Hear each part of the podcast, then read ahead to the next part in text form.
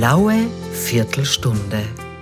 Herr FPÖ, Generalsekretär Hafenecker, Sie sind auch Verkehrssprecher der Freiheitlichen und äh, das Jahr 2024 hat ja mit einem Preisschock für alle Autofahrer begonnen, besonders die Pendler in, in ländlichen Gebieten leiden darunter. Ist diese Verkehrsministerin Gewissler eigentlich noch tragbar? Naja, die Frage ist vielleicht falsch gestellt, sie war nie tragbar. Denn wenn wir uns anschauen, wo die Ministerin Gewessel herkommt, dann sieht man schon den Grund allen Übels. Äh, sie war nämlich vorher die Geschäftsführerin von Global 2000, einer super linken, öko-marxistischen äh, NGO und ist von dieser Funktion direkt ins Ministeramt hineinmarschiert. Und da sieht man ja auch, äh, was sie da bereits angerichtet hat. Also dieses Ökodiktat, das uns in vielerlei Hinsicht und in vielen Bereichen unseres Lebens tagtäglich trifft, ist unübersehbar. Äh, sie hat äh, den Autofahrern den Krieg erklärt, hat Maßnahmen gesetzt, die unerträglich sind, abgesehen davon, ähm, dass der Individualverkehr in Form von Autofahren immer teurer wird, hat sie daneben noch die wichtigsten Straßenbau- und Infrastrukturprojekte der Republik einfach so gestoppt unter äh, Hinwegsetzung über einige Nationalratsbeschlüsse, die es diesbezüglich gibt. Ähm, und auch ansonsten, wenn man sich die Ideen der Ministerin ansieht, äh, Klimarat, äh, Klimawahnsinn, Klimadiktatur, wie man wegschaut bei diesen klimaterroristischen Akten, die seitens der letzten Generation gesetzt werden, dann weiß man, was wir da sitzen haben. Und wie gesagt, deswegen bin ich absolut der Meinung, dass diese Frau absolut nicht tragbar war, vom Beginn weg an nicht. Es gibt ja sogar einige Stimmen in den Reihen der Grünen, die das Pendlerpauschale überhaupt abschaffen wollen. Die leben scheinbar in einer Parallelwelt und vergessen auf äh, den Österreicher, der vielleicht als Pendler einige Kilometer tagtäglich fahren muss, um Geld zu verdienen für sich und seine Familie.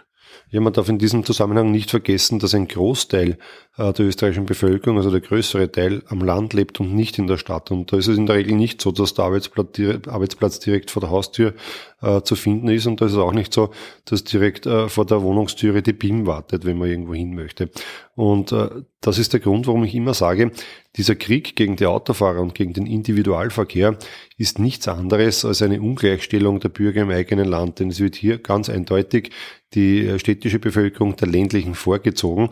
Äh, und das, obwohl Steuersätze aber für alle gleich sind. Also das geht aus meiner Sicht einmal überhaupt nicht. Und wenn wir jetzt äh, zum Thema zurückkommen und über das Pendlerpauschale sprechen wollen, dann muss man eines sagen, und das ist für mich auch das schockierende Momentum dran, das Pendlerpauschale wird de facto nicht durch die Frau Gewessler abgeschafft, sondern es war Finanzminister Brunner, äh, der bei der Klimakonferenz in Dubai gesagt hat, dass all jene Maßnahmen, die CO2 fördern, direkt oder indirekt, abgeschafft werden. Das heißt, es war der schwarze Finanzminister Brunner, der angekündigt hat, dass das äh, Pendlerpauschale wegkommt, das amtliche Kilometergeld gestrichen werden soll und dass am Ende des Tages auch das Dieselprivileg äh, fallen wird. Das war die ÖVP. Und gerade deswegen ist mir so wichtig, da jetzt äh, dieses Ablenkungsmanöver mit den Grünen gar nicht mehr so richtig wahrzunehmen, sondern darauf hinzudeuten, wo wirklich die Schuldigen sitzen. Die sitzen in der ÖVP und der soll es einmal seiner Wirtschaftskammer erklären. Das heißt also, jeder, der sein Kreuzerl bei der ÖVP macht und gegen einen Volkskanzler Herbert Kickel stimmt, dem muss klar sein, dass er auch dafür stimmt, dass das Pendlerpauschale, das Kilometergeld und in weiterer Folge natürlich auch das Dieselprivileg fallen werden. Also die Schwarzen machen da aus Opportunismus immer wieder mit, ganz munter mit all den grünen Entscheidungen. Sie machen noch grüner als die Grünen scheinbar. So schaut's ganz offensichtlich aus. Und das äh, perfide daran ist, dass äh, diese äh, Verpflichtungen, die wir eingegangen sind, was auch die CO2-Reduktion betrifft, dass das ja nicht etwa Vorgaben sind, die von der Europäischen Union kommen, sondern umgekehrt. Die Europäische Union hat gesagt, welche Klimaziele setzt sich Österreich? Man hat damals äh, das sogenannte Golden Plating betrieben und die Ziele, die wir jetzt nicht erreichen können, sind von der österreichischen Bundesregierung definiert worden. Das heißt also, äh, die ÖVP hat sich äh, zuerst einmal vor die Grünen aufs berühmte Dackel geschmissen äh, und hat bei all diesen Dingen mitgemacht und nimmt jetzt offensichtlich auch in Kauf, dass wir die Ziele, die wir vorher angegeben haben, erreichen zu wollen, nicht erreichen und damit äh, nicht nur den Österreichern einen erheblichen Geldwertnachteil verschaffen, die Inflation zusätzlich anheben und anfeuern, sondern dass wir in weiterer Folge dann auch Strafzahlungen leisten müssen. Und äh, wie gesagt, so äh, schizophren muss man einmal sein. Kommen wir nochmal zurück zu 2024. Das Einzige, was ja heuer vom Preis nicht teurer geworden ist, ist die Vignette. Da hat man sich ja großherzig gezeigt. Äh, Der Rest natürlich äh, ist teurer in allen Gassen. Anhebung der CO2-Steuer, das ist ja eigentlich das Lieblingsbaby der Grünen, ist ja eben ein weiterer Großangriff auf die Autofahrer Österreichs wo man ja auch sieht, dass in den rundumliegenden Ländern der Sprit um einiges günstiger ist als in Österreich.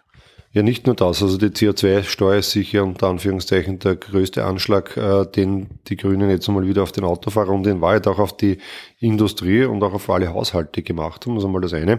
Aber gerade wenn es um den äh, Individualverkehr geht, also Autofahren und so weiter und so fort, LKWs und so weiter, dann muss man auch noch eines sehen. Man hat in einem weiteren Schritt neuerlich die Nova, die Normverbrauchsabgabe, angehoben.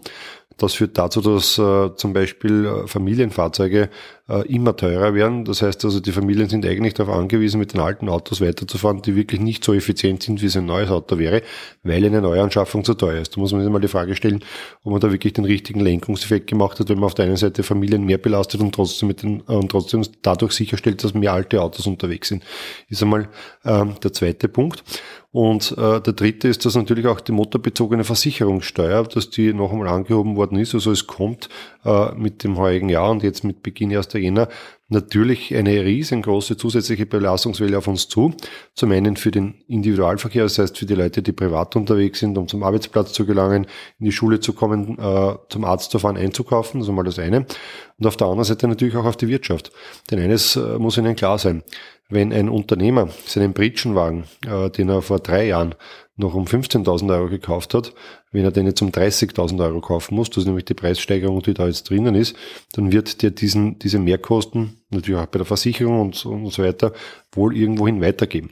Das wird er natürlich an den Konsumenten weitergeben und äh, das heißt, dass wiederum alles teurer wird und genau das ist der Grundstein dafür, warum die Inflation in Österreich ist, wo sie ist, warum sie im Vergleich zum europäischen Ausland äh, noch immer sehr, sehr hoch ist, warum wir Rekordhalter, was Inflation äh, betrifft, sind. Und äh, das ist auch die Begründung dafür, warum die Inflation, die wir im Lande haben, nichts anderes als selbst verschuldet durch die österreichische Bundesregierung ist. Aber die Verkehrspolitik nicht nur in Österreich scheint dem Wahnsinn verfallen zu sein, auch europaweit ist da einiges im Gange. Man weiß, Europa ist nicht nur durch den Fleiß seiner Menschen so reich geworden, sondern auch, weil wir mobil sind, weil Europa, was Mobilität betrifft und eben auch die Erzeugung von äh, Verkehrsmitteln für den Individualverkehr so gut ist, so erfolgreich war. Jetzt äh, scheint sich ja die europäische Automobilindustrie äh, zu verabschieden oder kaputt zu machen, vor allem auch mit der Stützung des Kaufs von Elektroautos, wo man ja eher der chinesischen Autowirtschaft in die Hände spielt. Äh, hier wird ja die europäische Autoindustrie eine Stütze unseres Wohlstandes schon langsam zu Grabe getragen. Und Österreich macht auch munter mit mit der Prämie für E-Autos. Ich würde nicht sagen schon langsam, sondern mit affenartiger Geschwindigkeit geht's hier gegen die Wand und äh, ich finde es so bemerkenswert, dass in der österreichischen Bundesregierung noch niemand verstanden hat, dass Österreich zu einem großen Teil wirtschaftlich natürlich an die Bundesrepublik Deutschland gekoppelt ist, vor allem was den automotiven Sektor betrifft. Man muss wissen, dass die großen Automobilhersteller zwar deutsche Konzerne sind, dass aber sehr, sehr viele Zulieferbetriebe von Einzelteilen für diese Fahrzeuge in Österreich beheimatet sind. Also wir haben hier hunderttausende Jobs in diesem Segment.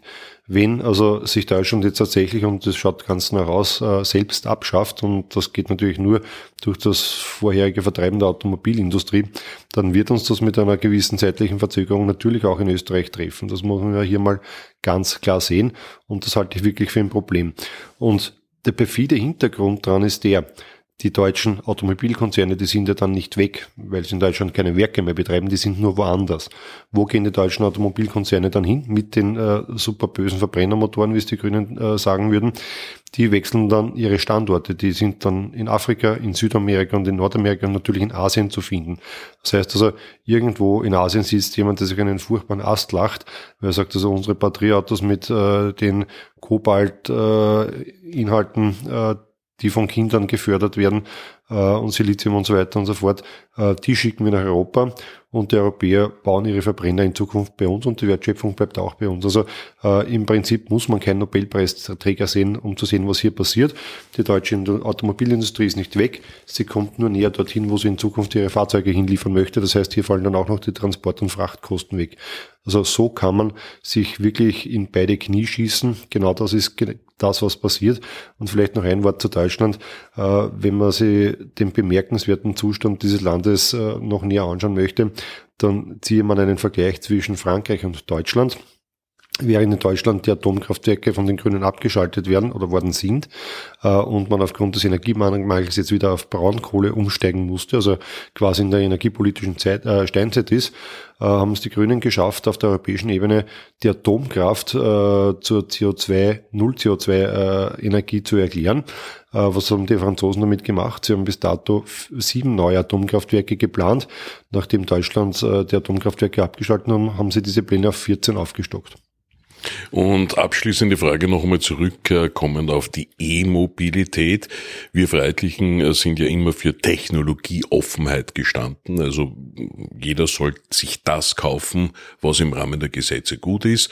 Aber wenn der E-Motor so viel überlegen wäre gegenüber dem Verbrennermotor, warum muss der Verbrennermotor dann überhaupt verboten werden? Weil dann würden sich ja die Kunden sowieso auf das Bessere stürzen. Ich glaube, dass es am Ende des Tages einfach nur ein ganz simpler Fall von Lobbyismus ist, der hier betrieben worden ist. Das natürlich mit sehr viel Geld und auf den höchsten politischen Ebenen. Ähm, und vor allem muss man eines wissen, wenn die E-Mobilität in Österreich flächendeckend Einzug halten sollte, was ich mir nicht vorstellen kann, weil die Fahrzeuge bekanntermaßen sehr, sehr teuer sind und deswegen nur einigen wenigen vorbehalten sein werden, sollte das kommen, muss uns eines bewusst sein.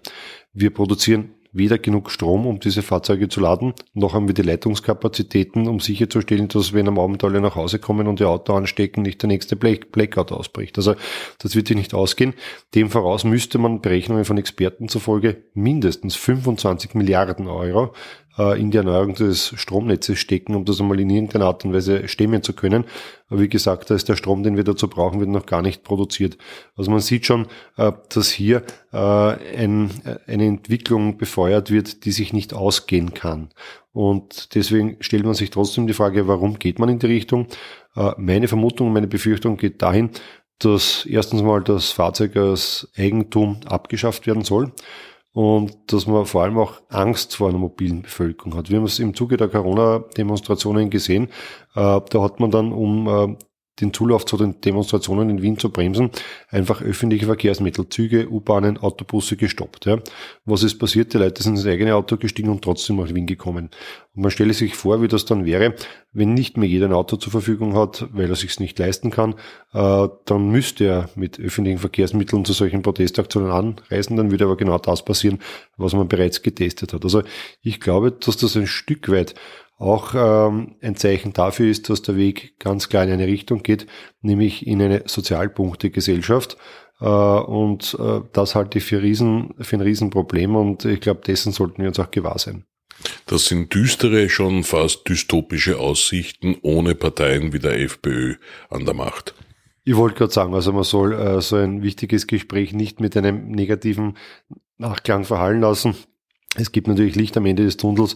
Äh, wir haben Gott sei Dank zwei wichtige Wahlgänge vor uns. Der eine ist äh, zur Europawahl und der andere, den ich auch für sehr, sehr wichtig halte, das ist eigentlich die wichtigste Wahl heuer, ist die Nationalratswahl.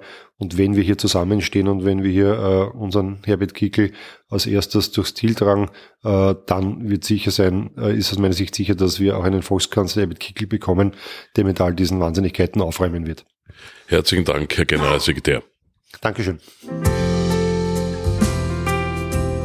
Blaue Viertelstunde. Der Podcast der Freiheitlichen.